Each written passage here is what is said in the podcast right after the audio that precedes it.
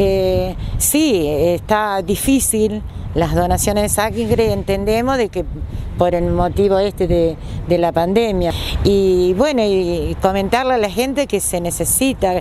Eh, Pico es solidario, eso sin ninguna duda, pero tenemos que ser solidarios más que nunca ahora, porque se está presentando cada vez más difícil la situación del coronavirus y se necesita donaciones de sangre. Así que por favor, cuando molestamos algunas veces pidiendo distintos tipos de sangre que, se acerquen al hospital. ¿Y la, era habitual en las eh, colectas que había verte trabajar con un cuaderno, cierta planilla, buscando a quienes eh, pudieran ser donantes. Pero bueno, ahora todo cambió el contexto. ¿Cómo se trabaja? ¿Cómo convocan ustedes? Sí, gracias a eso, porque eh, me preguntaba qué hacía con el cuaderno, pero era y después yo lo, lo vuelco a una planilla. En la, en la enfermería de la cooperativa se hacían dos veces o tres veces al año. Hoy no se puede hacer.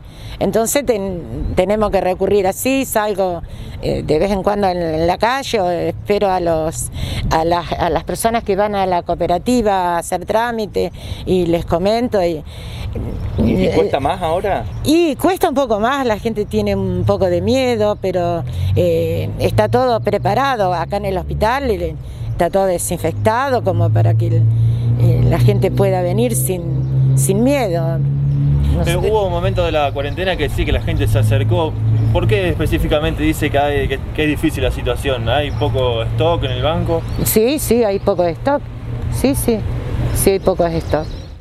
Estamos en una crisis de, stock de sangre, bueno, desde diciembre, producto de la explosión de casos de, COVID acá en La Pampa y en Pico en particular, lo que hace que mucha gente se, se, guarde con buen criterio en la casa, con buen criterio, a mi entender, a mi humilde entender, porque porque bueno, eh, no es lo mismo decir eh, hubo 10 casos por día de coronavirus que hubo 160 por día, hubo 300 en La Pampa, hubo, es decir, aumenta la circulación viral, se ha hecho comunitario, desde contacto estrecho comunitario, con lo cual la gente evita todo en la medida de lo posible, yo, uno conoce mucha gente, que tenés los que están en las fiestas clandestinas y tenés los que se cuidan, digamos, que son los que se cuidan, los que vienen a donar siempre, es el tipo de población que lógicamente más se brinda en forma solidaria, ¿no?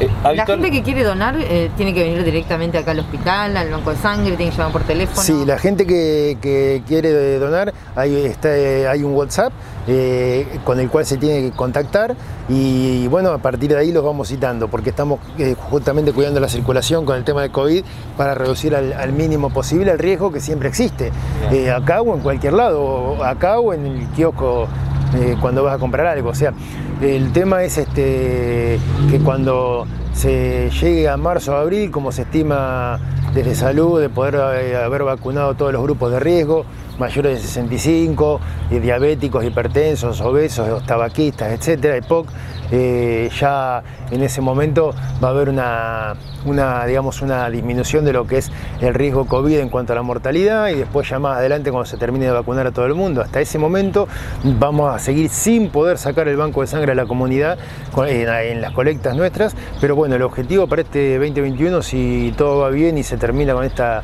maldición bíblica que estamos pasando, es este, volver a hacer colectas voluntarias y llegar a colectas externas con donantes voluntarios, llegar al 100% de la donación para todo, para el ámbito público y para el ámbito privado.